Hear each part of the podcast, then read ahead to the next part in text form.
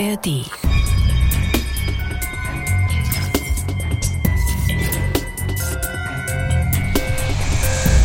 bin ich dahin und da hat der Arzt gesagt, wir haben kein Bett für Sie, kommen Sie mal nächste Woche wieder. Und da habe ich gesagt, wenn Sie mich jetzt wieder heimschicken, dann brauche ich nicht mehr kommen, dann brauche ich nur noch einen Sarg bestellen. Das ist Ralf. Er hat fünf Jahre mit einer schweren Krankheit gekämpft, die so stark an seinen Kräften gezerrt hat, dass er am Ende nur noch aus Haut und Knochen bestand. Immer wieder haben Ärzte und Ärztinnen versucht, seiner rätselhaften Krankheit auf die Spur zu kommen, aber sie scheint ihnen immer einen Schritt voraus zu sein. Es ist ein lebensbedrohliches Katz-und-Maus-Spiel, bis im allerletzten Moment die Mausefalle zuschnappt. Und damit hallo, ihr hört Abenteuerdiagnose, den Medizin-Krimi-Podcast hier in der ARD-Audiothek.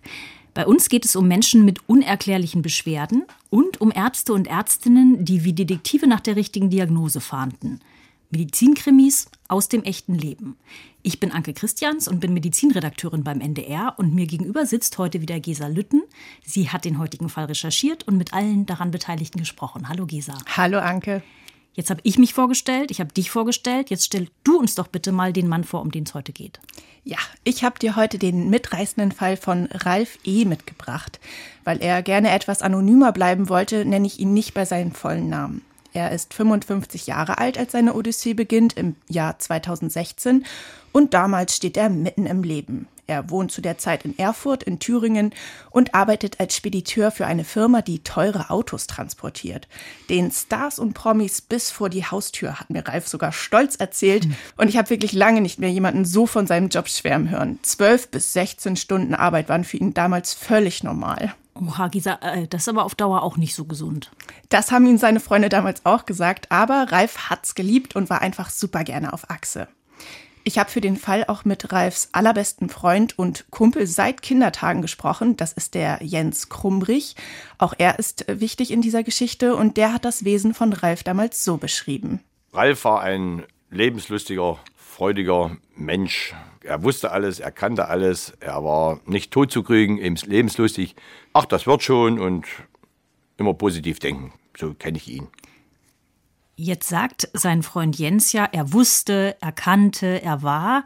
Da fällt mir sofort auf, das ist alles in der Vergangenheitsform. Bedeutet, heute ist das nicht mehr so. Ja, durch seine rätselhafte Krankheit hat sich da tatsächlich einiges geändert. Gut, dann gebe ich jetzt mal den offiziellen Startschuss. Wie ging es denn damit los? 2016 bekommt Ralf auf einmal Verdauungsprobleme. Auf gut Deutsch Durchfall, nicht weiter dramatisch, denkt er sich, doch dann wird es über Wochen einfach nicht besser. Mir war es laufend übel. Ich konnte wenig essen und habe dann immer hin und wieder Krämpfe gekriegt, wie man so Magenkrämpfe oder Bauchkrämpfe kriegt. Ich habe gedacht, das wird schon irgendwann wieder vorbeigehen. Das geht mal eine Woche oder so und dann wird es wieder gut sein. Aber das wurde ja nicht besser. Fieber hat er damals nicht oder er konnte sich zumindest nicht erinnern. Aber der Ärztin ist das Ganze natürlich trotzdem nicht geheuer. Gerade auch, weil ja irgendwie so gar keine Besserung in Sicht ist. Und damit er möglichst schnell von oben bis unten durchgecheckt wird, schickt sie ihn dann ins nächstgelegene Krankenhaus. Diese Symptomkonstellation, Nachtschweiß, Gewichtsverlust, möglicherweise Fieber, das kann ja ein Zeichen dafür sein, dass das Immunsystem sehr stark gegen etwas ankämpft. Zum Beispiel ein Erreger. Es kann aber auch mal ein Vorbote oder eine Begleiterscheinung einer Krebserkrankung sein. Ähm, welche Untersuchungen werden im Krankenhaus denn jetzt gemacht? Die nehmen den Fall auf jeden Fall auch sofort ernst und machen dann erstmal eine Magen- und Darmspiegelung, liegt ja nahe. Dabei ist aber erstmal nicht so richtig was gefunden worden. Was aber auffällig war, die Entzündungswerte im Blut waren erhöht. Das allein ist ja aber immer ein ziemlich unspezifischer Befund. Viele Erkrankungen führen ja zu erhöhten Entzündungswerten. Richtig. Also ist man dann noch eine Stufe weitergegangen und hat ein CT und dann noch ein MRT mit Kontrastmittel vom Oberbauch gemacht. Und da gab es dann tatsächlich eine erschreckende Auffälligkeit. Vergrößerte Lymphknoten im Magen-Darm-Bereich.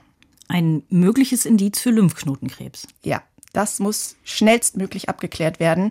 Und dafür kommt er dann ins Helios-Klinikum in Gotha. Und zwar auf die Station von Susanne Köhler. Sie ist Hämato-Onkologin, also Krebsspezialistin, und die hören wir jetzt. Wenn Menschen zu uns kommen, die eine starke Gewichtsabnahme haben, ähm, wenn sie dazu Nachtschweiß haben, wenn sie dazu noch Bauchbeschwerden haben, dann ist die Vermutung sehr nah, dass eine Lymphdrüsenkrebserkrankung vorliegen kann. Sehr wahrscheinlich ist das sogar. Und es gilt das mit aller Stringenz abzuklären. Wir liegen also leider richtig mit unserem Verdacht. Sherlock Anke. Also, Susanne Köhler hatte nun also die Aufgabe bekommen, herauszufinden, ob es sich tatsächlich um Krebs handeln könnte. Und da ja schon sehr viel im Vorfeld gemacht wurde, hat sich das Team von ihr direkt auf die vergrößerten Lymphknoten gestürzt und per Endosonographie eine Gewebeprobe entnommen. Endosonographie, das kann ich ja noch mal kurz erklären. Das bedeutet, die Ärzte machen den Ultraschall von innen. Das heißt, der Patient muss wie bei einer Magen-Darm-Spiegelung einen Schlauch schlucken und über den können die Ärzte dann nicht nur den Magen schallen, sondern auch andere Organe. Und in Ralfs Fall diese auffälligen Lymphknoten im Bauch. Genau, und an diesem Schlauch ist dann noch so eine winzige Zange, die also von innen heraus von den Lymphknoten etwas abzwacken kann, was dann im Labor untersucht wird. Die Pathologen legen solche Proben dann unter das Mikroskop und suchen nach entarteten Zellen, also Krebszellen. Haben Sie in Ralfs Probe denn irgendetwas entdeckt? Nee, haben sie nicht. Zum Glück. Dafür aber etwas anderes. Und zwar sind in dieser Probe aus dem Lymphknoten Ansammlungen von verschiedenen Zellen des Immunsystems, die sich zu sogenannten Granulomen zusammengeschlossen haben. Auch das müssen wir, glaube ich, kurz erklären. Aus der Alltagssprache kennen wir alle ja Granulat. Das sind ja Stoffe, die so aus ganz kleinen Körnchen bestehen.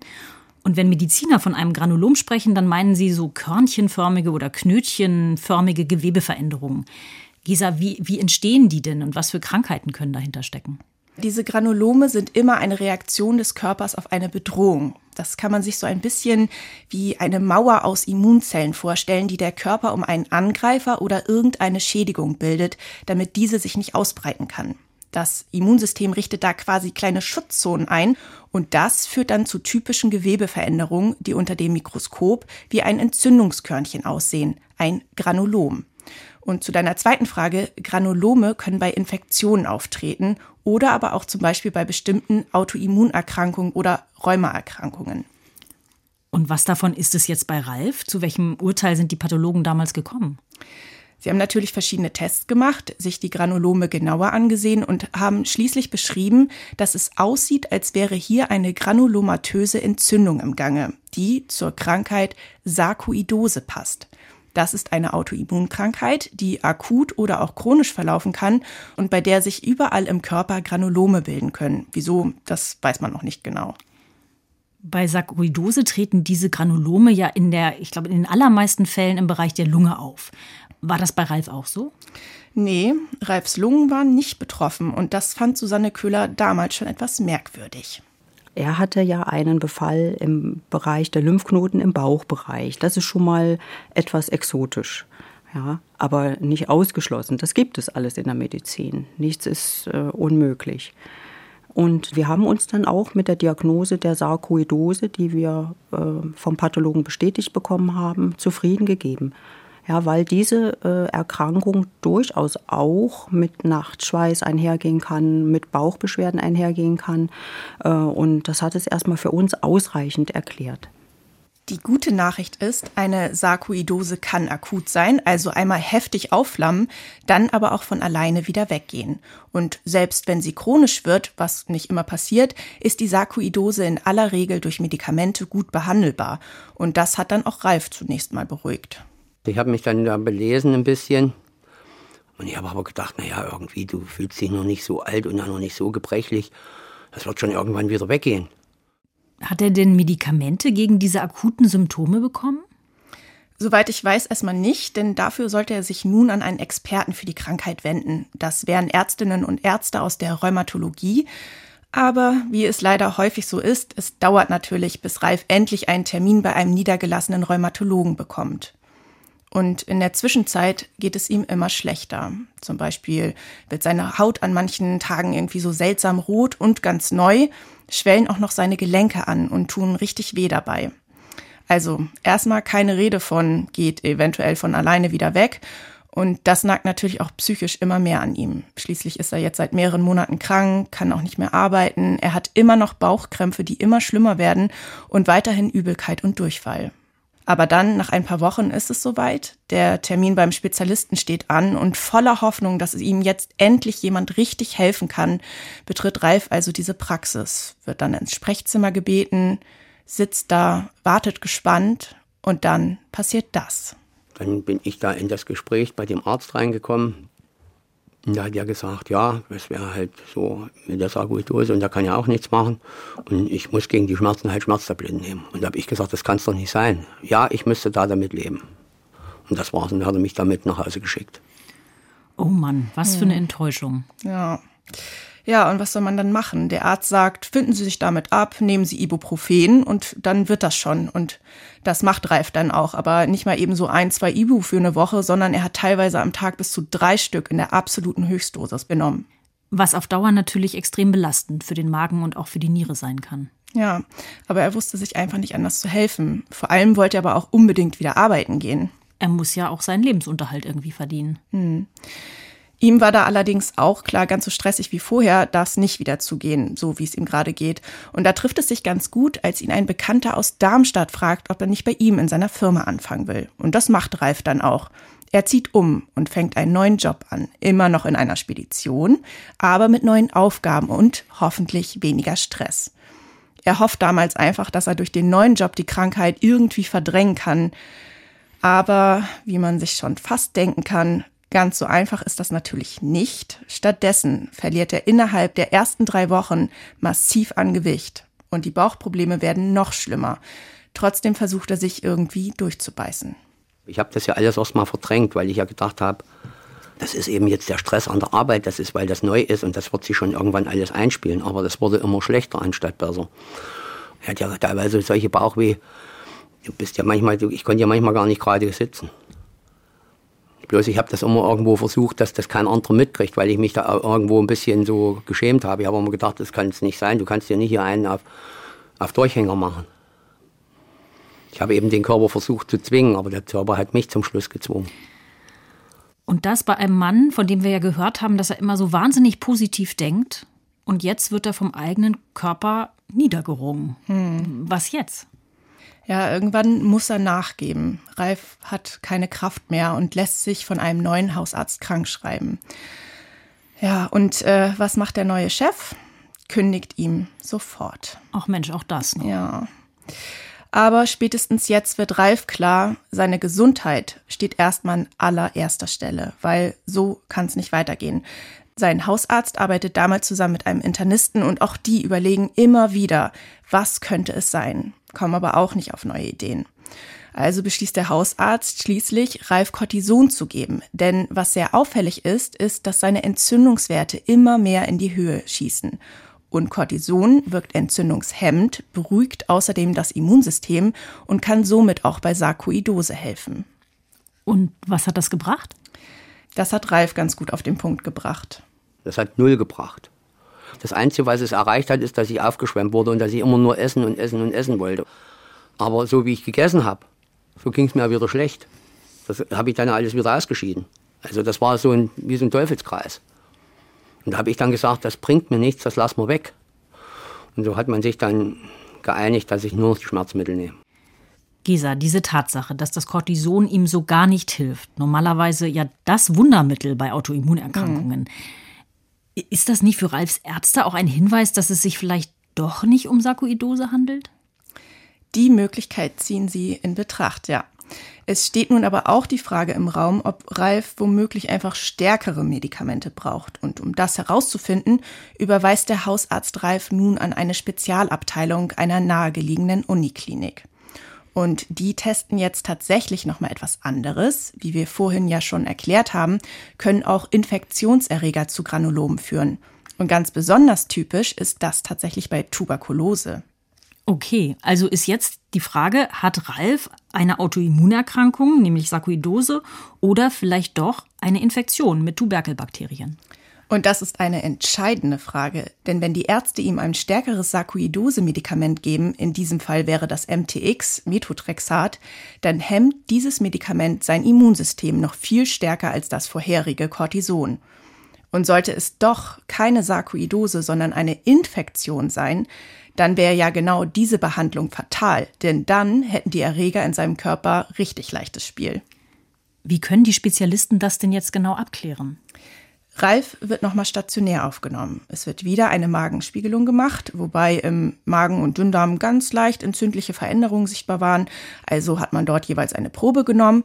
Und dann wurde noch eine Endosonographie gemacht, also wieder ein Ultraschall von innen und wieder wurden geschwollene Lymphknoten entdeckt.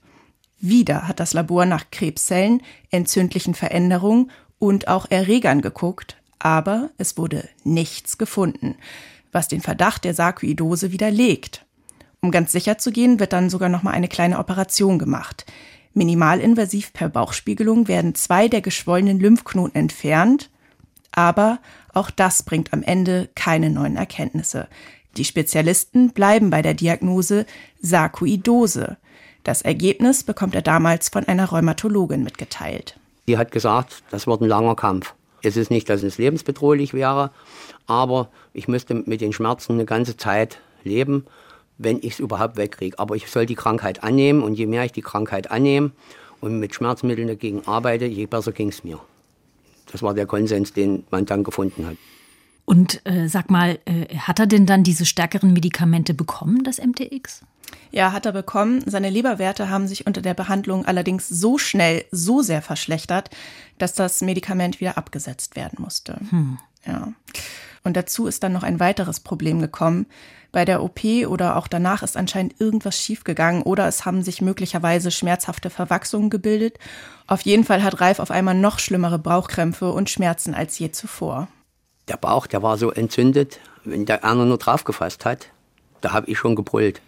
Und wenn die mal mich abtasten wollten, das hat unheimlich wehgetan. Das war, als wenn ihnen einer ein Messer im Bauch rammt.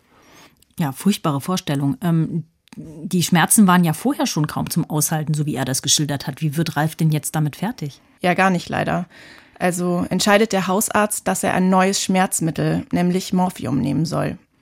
Erst hat sich Ralf etwas gewehrt, aus Angst davor, irgendwie abhängig zu werden, aber letztlich war das das Einzige, das seine Schmerzen in dem Moment lindern konnte.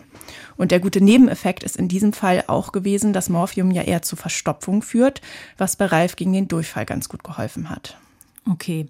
Hat das denn dann zusammengenommen ausgereicht, um ihn wieder halbwegs fit zu machen? Also fit genug für die Arbeit? Nee, er bleibt ein schwerkranker Mann. Er ist dann nochmal zur Reha gekommen und am Ende tatsächlich berentet worden, weil allen klar war, dass er so nicht mehr arbeiten gehen kann. Und dann trifft er für sich eine Entscheidung. Da er sich seine Wohnung in Hessen nicht mehr leisten kann, zieht er zurück in die Nähe seiner Heimatstadt, nach Eisenach in Thüringen denn dort wohnen Verwandte und Freunde von ihm und dort fühlt er sich wohl und möchte nun das Beste aus dem Leben machen, was ihm noch geblieben ist. Ich habe mir auch die Ernährung umgestellt und ich habe auch versucht, jetzt so gut es geht, halt gesund zu leben. Und äh, da hatte ich dann auch so ein, für mich so ein Status quo erreicht, wo ich gesagt habe, okay, du bist zwar nicht geheilt, du bist noch krank, aber du hast ein Gentleman Agreement mit dem Leben gefunden wie es weitergehen kann für dich. Gentleman Agreement, das finde ich, hat er jetzt sehr schön gesagt. Äh, hier spürt man so richtig, finde ich, wie Ralf für die Lebensfreude, die ihn ja auch auszeichnet, gekämpft hat. Ne? Wie er sich irgendwie mit positivem Denken versucht hat, selber irgendwie aus der Misere rauszuziehen. Haben all diese Veränderungen, der Umzug nach Eisenach, auch dieser engere Kontakt zu seinen Freunden, denn, denn längerfristig geholfen? Ja, das Problem, Ralf zieht ausgerechnet 2020 dorthin. Also so richtig viel mit Menschen kann er in der Zeit auch nicht machen. Stichwort Corona-Lockdown. Mhm. Und obwohl sich Ralf sehr bemüht, das Beste aus seinem Leben zu machen, drückt die ganze Situation schon sehr auf seine Stimmung. Wenn Sie hören, dass Sie über Jahre einen Kampf führen müssen, dann werden Sie sehr schnell sehr depressiv. Dann fragen Sie, hinterfragen Sie manchmal alles. Auch den Sinn des Lebens hinterfragen Sie. Jedenfalls ging es mir so. Ja, dass es Ralf nicht gut geht, fällt auch Kumpel Jens auf, den wir zu Beginn der Folge ja schon kurz gehört haben. Er weiß nicht genau, was los ist, macht sich aber zunehmend Sorgen. Ist dann Ralf immer ruhiger geworden und immer ruhiger und in sich gegangen. Und er war aber so ein, so ein Mensch, er wollte andere Menschen mit dieser Krankheit nicht belästigen. Ja. Ralf versucht das Ausmaß seiner Krankheit vor den anderen zu verbergen, tapfer zu bleiben bis es dann auf einmal richtig dramatisch wird und er nicht mehr verstecken kann, wie schlecht es ihm wirklich geht. Ende Oktober, Anfang November 21 ging das los. Ich konnte dann gar nichts mehr essen, mir war alles zu scharf, mir war alles zu viel. Ich habe gar gar keinen Hunger mehr gehabt und da habe ich mich dann nur noch mit Lebkuchenherzen und Cola ernährt, weil das Einzige war, was ich überhaupt noch essen konnte. Alles andere, ich konnte kein Wasser trinken, kein Tee, nichts, kein Kaffee, kein Brot, keine Wurst. Das ging einfach nicht rein. So wie ich es im Mund gesteckt habe, kam es wieder raus. Dazu kam dann, dass ich akut dann Durchfälle kriegte und dass ich mich übergeben musste am Laufenband. Das ist, war alles nur noch, ich habe gedacht, das gibt's doch gar nicht, das gibt's doch gar nicht. Ja, allerdings. Also, das, Gesa, das gibt's doch gar nicht. Furchtbar. Was kann denn zu dieser plötzlichen Verschlechterung geführt haben? Das ist die große Frage. Womöglich jetzt doch zusätzlich ein Magen-Darm-Infekt, denkt Ralf sich. Oder ist das die Sarkoidose, die jetzt nochmal so einen richtigen Schub macht? Ralf ist verzweifelt und schleppt sich dann schließlich endlich zu seiner neuen Hausärztin Katrin Kirsch. Die kennt ihn ja jetzt erst seit einem Jahr und hat ihn bisher zwar als chronisch kranken Menschen kennengelernt, aber eben auch als jemanden, der nie etwas eingefordert hat, der sich mit seiner Krankheit abgefunden zu haben schien, dem es den Umständen entsprechend stabil okay ging. Und so wie er an dem Tag dort ankommt, hat sie ihn noch nie gesehen. War ich dann sehr erschrocken. Er hat sich quasi zu mir in die Praxis geschleppt, hatte erheblich an Gewicht abgenommen und äh, massive Kreislaufprobleme. Das war eigentlich so, dass er kam zu mir ins Sprechzimmer und ich musste ihn dann erstmal auf die Untersuchungsliege legen, weil er so schwach war. Hm. Jetzt hatte er ja Durchfall, kaum etwas gegessen und das für mehrere Tage. Äh, Ralf ist also sicherlich dehydriert, möglicherweise kurz vor einem Kreislaufzusammenbruch. Überweist Katrin Kirsch ihn direkt ins Krankenhaus? Klar, sofort. Aber wir erinnern uns, Herbst 2021, die Hochzeit der Pandemie. Alle Krankenhäuser waren damals bis zur Oberkante voll und so hat es dann leider auch Ralf getroffen, wird zwar kurzzeitig in der Notaufnahme aufgenommen, bekommt dort auch einen Tropf, der seine Elektrolyte wieder etwas mehr ins Gleichgewicht bringt, wird dann aber auch sehr schnell wieder entlassen. Na gut, so ein, so ein Tropf, der hilft natürlich kurzfristig, aber der, der heilt ja nicht. Genau das ist das Problem. Ralfs Zustand bleibt schlecht, aber mehr Möglichkeiten als abzuwarten scheint es gerade einfach nicht zu geben. Zum Glück muss Ralf da ja nicht ganz alleine durch. Äh, Kumpel Jens kommt regelmäßig bei Ralf vorbei und bringt ihm auch immer mal wieder Essen mit. Seine Sorge ist, dass sein Freund Ralf womöglich auch aus Kummer nicht so richtig essen kann.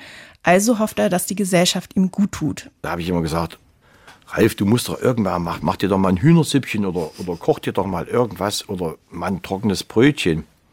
Das geht nicht, hat er gesagt. Ich kann das nicht. Dann, ich bin ja dann, ich, ich glaube ja sowas nicht. Ich muss man selber gesehen haben. Und da bin ich dann immer zu, zu ihnen abends dann mal hingefahren und ich sag, los, wir kochen jetzt mal. Jetzt machst du mal, machst du mal eine Kartoffel. Ja, ich probiere es jetzt mal nur wegen dir. Wegen dir mache ich's. Da hat er die Kartoffel gegessen wegen mir. Wir saßen dann am Tisch, haben ein bisschen Fernsehen geguckt. Es hat keine zehn Minuten gedauert. Aufgestanden, aufs Klo gegangen, die Kartoffel rausgebrochen. Ralf verliert die Tage so viel Gewicht und wird so schwach, dass sein Freund sich schließlich ernste Sorgen um sein Leben macht. Er war wirklich sehr eingefallen und er war wirklich nur noch Haut und Knochen zum Schluss. Tja, wenn ich ehrlich sein soll, habe ich gedacht, also wenn er jetzt nicht in irgendwie ärztliche Behandlung kommt, würde das neue Jahr nicht überleben. Kurz nach Jahreswechsel, es ist jetzt 2022, zieht die Hausärztin dann die Reißleine. Sie möchte ihn nochmal ins Krankenhaus überweisen und fragt Ralf, ob er einen Wunsch hat, wohin sie ihn schicken soll.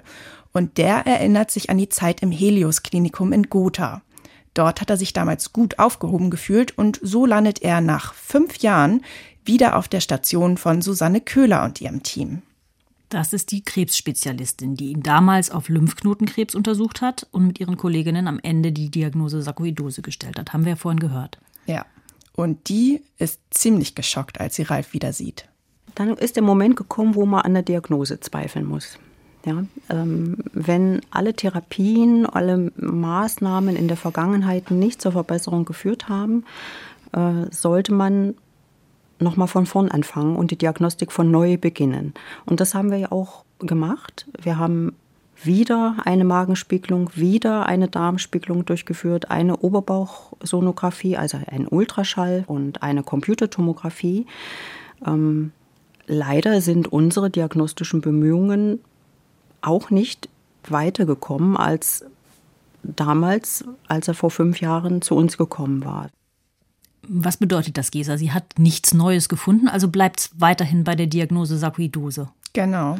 Wie aber hat sich Susanne Köhler diese extreme Verschlechterung erklärt? Also, dass Ralf jetzt diese massiven Durchfälle hat und überhaupt nichts mehr essen kann. Ja, so ganz ließ sich das eben nicht erklären.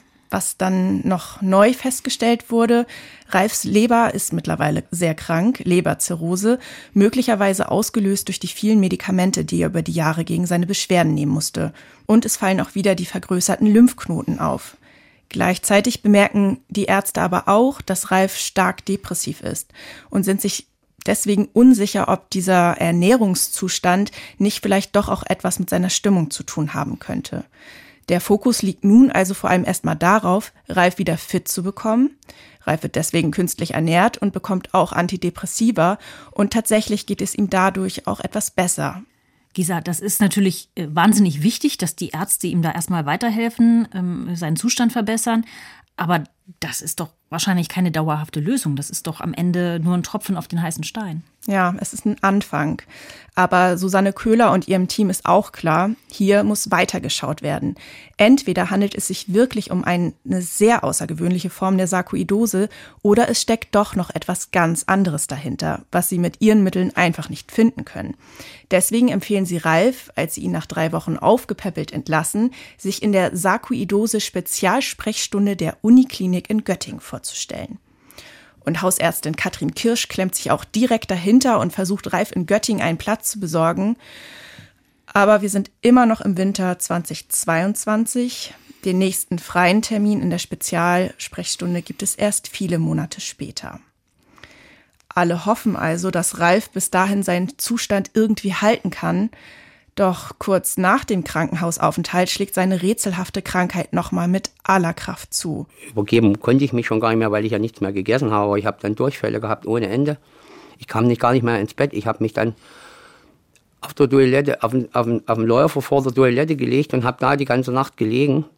Habe mich nur noch mit dem Bademantel zugedeckt, damit ich noch rechtzeitig aufs Klo kam. Ich konnte das gar nicht mehr halten. Das, das, das kam wie im Wasserfall kam das. das. Das war alles nur noch fürchterlich. Es ging ihm dann wirklich so schlecht, dass ich ihn einfach über die Notaufnahme nach Göttingen geschickt habe. Und da habe ich meinen Freund angerufen und habe gesagt, Jens, du musst mich unbedingt nach Göttingen fahren. Es ist soweit, ich kann nicht mehr. Boah, Gesa, das hm. ist harter Tobak. Ja. Ralf ist damals 61 Jahre alt. In den letzten drei Monaten hat er nochmal um die 20 Kilo verloren und wiegt nur noch 48 Kilo. Lebensgefährlich wenig bei seiner Größe.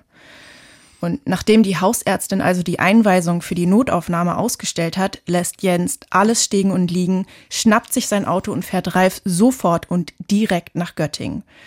Mit wirklich letzter Kraft schleppt sich Ralf vom Parkplatz ins Klinikum und dann die Hiobsbotschaft. Da bin ich dahin und da hat der Arzt gesagt, wir haben kein Bett für Sie, kommen Sie mal nächste Woche wieder. Und da habe ich gesagt, wenn Sie mich jetzt wieder heimschicken, dann brauche ich nicht mehr kommen, dann brauche ich nur noch einen Sarg bestellen. Drastische Worte, aber die braucht es ja auch in manchen Situationen. Kann er diesen Arzt denn damit wachrütteln? Und wie? Der Arzt erkennt, wie ernst die Lage ist und telefoniert sofort herum und es gibt noch ein letztes freies Bett in der benachbarten Klinik. Dort kann Ralf über das Wochenende unterkommen, zum Glück. Zumindest kann er dort erstmal wieder künstlich ernährt werden und bekommt so etwas Lebensenergie zurück. Und dann am Montag geht es endlich in die Universitätsmedizin Göttingen zu den Sarkoidose-Spezialisten. Was sagen die denn zu seinem Fall? Ja, in diesem Fall war das vor allem Dr. Peter Korsten, Rheumatologe und Sarkoidose-Experte. Mittlerweile arbeitet er woanders, aber damals eben noch in Göttingen. Und auch ihn habe ich interviewt und er hat den Fall damals so eingeschätzt. Alleine als er schon erzählte, dass die Diagnose seit Jahren besteht, aber nicht so richtig auf Cortison ansprach und vor allem auch dass so sehr ungewöhnliche Organe betroffen waren, wie Magen-Darm, was wirklich eine Rarität ist. So ein bis zwei Prozent aller Sarkoidose-Patienten sind davon betroffen. Und da ähm, gingen eigentlich schon so ein bisschen die Alarmglocken an. Und die Sarkoidose ist eher eine chronische Entzündung, wenn sie chronisch verläuft, wie in seinem Fall das wahrscheinlich war, aber macht dann nicht so ein akutes Krankheitsbild mehr nach Jahren der Diagnose. Also seine Einschätzung ist, da bestehen große Zweifel an dieser Diagnose.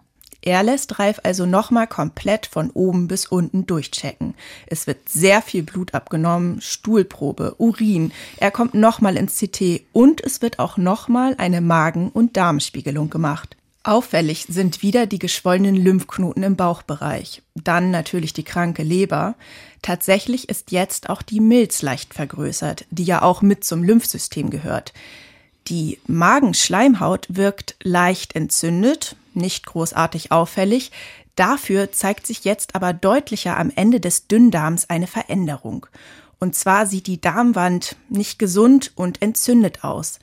Wieder werden Gewebeproben entnommen. Und noch etwas fällt auf. Neben stark erhöhten Entzündungswerten im Blut findet sich außerdem auffällig viel Eiweiß im Urin. Eiweiß im Urin kann ein Zeichen dafür sein, dass etwas mit den Nieren nicht stimmt.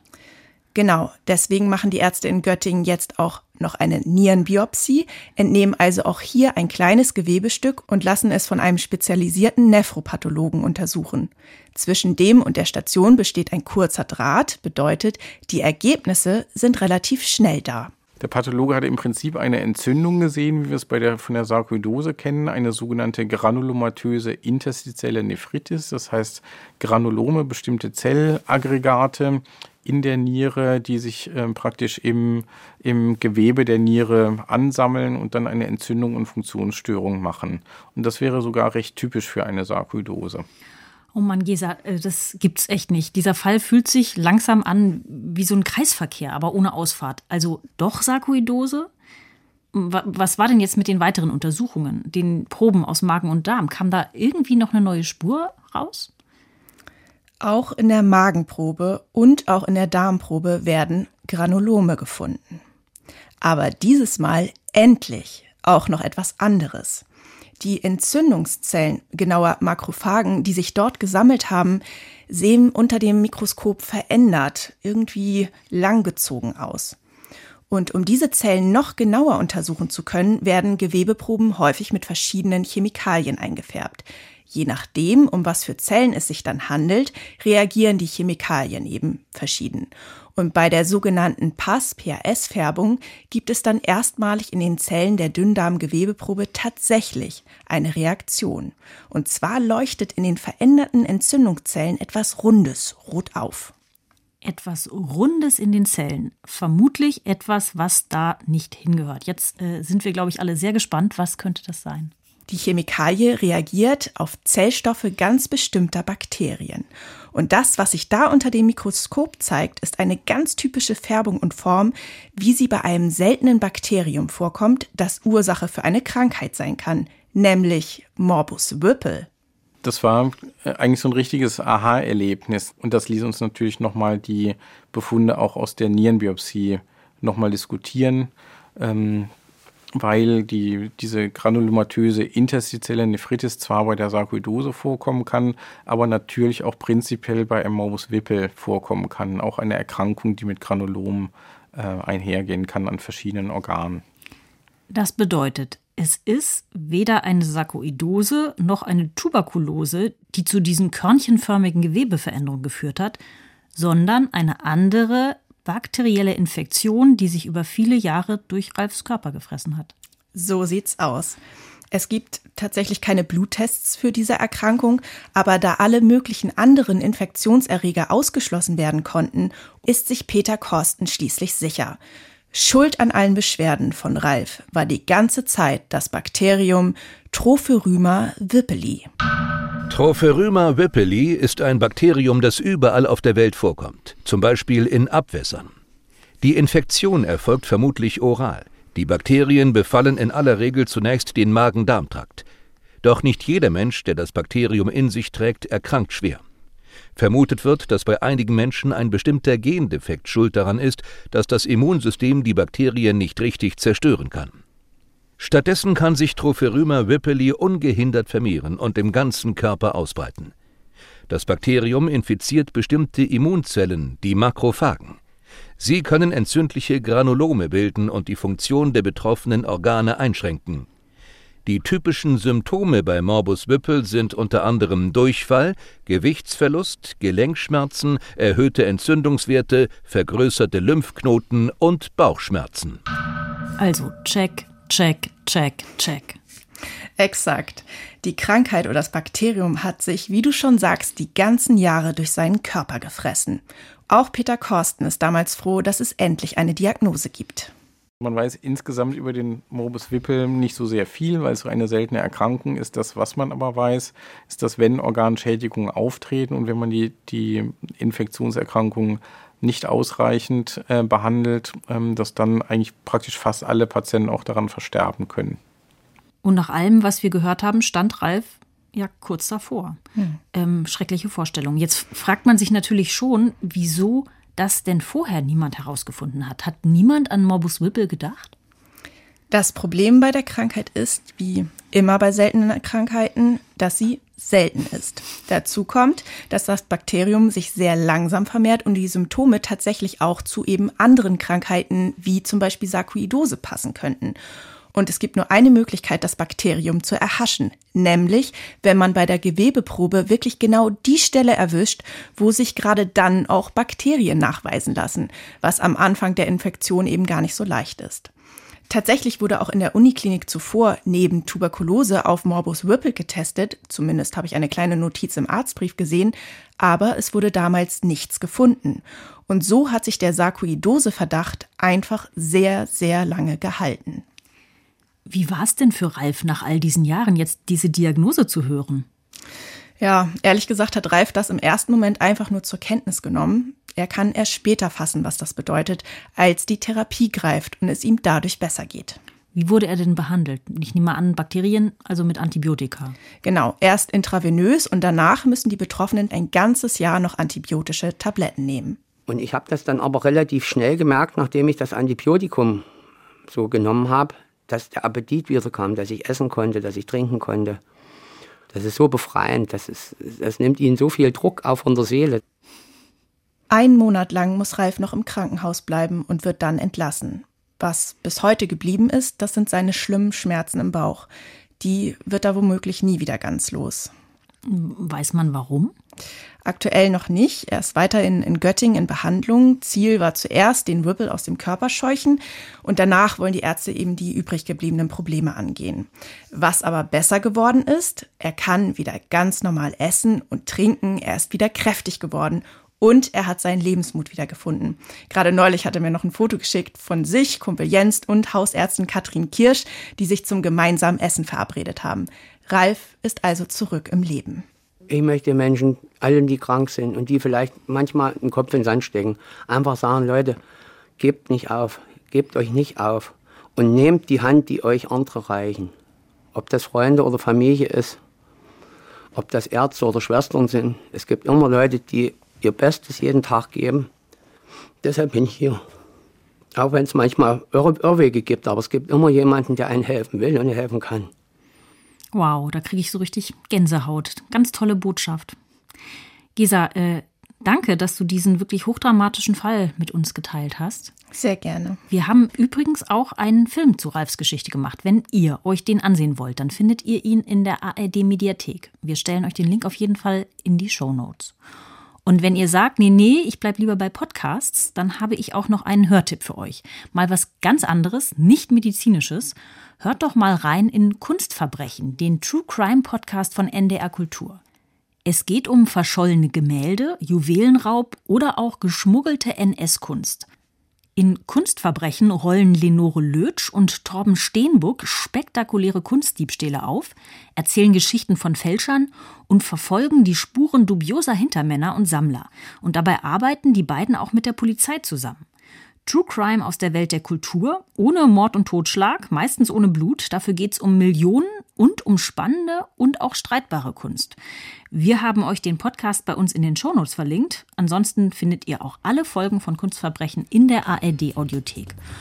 Und eine neue Folge Abenteuerdiagnose findet ihr auch genau da. Ähm, in zwei Wochen. Am besten, ihr abonniert uns, dann verpasst ihr nichts. Wir sagen Tschüss, bis zum nächsten Mal. Tschüss.